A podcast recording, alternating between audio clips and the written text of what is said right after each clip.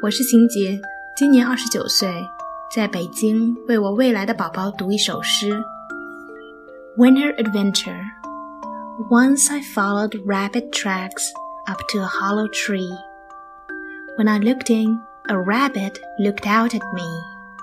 His ears were down, his eyes were bright, and his nose twitched constantly.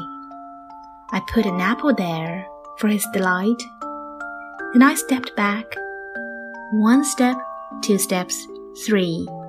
He shot like a bullet from out of that tree, leaving tracks in the snow and the apple there for me. 冬天的奇遇。有一天，我跟着兔子的脚印，一路跑到了一个树洞口。当我往里面瞧的时候， 兔子也正望着我。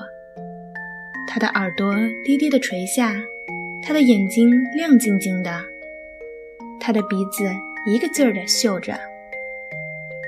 为了叫它高兴，我在洞口前放了个苹果，然后我慢慢往后退，一步，两步，三步。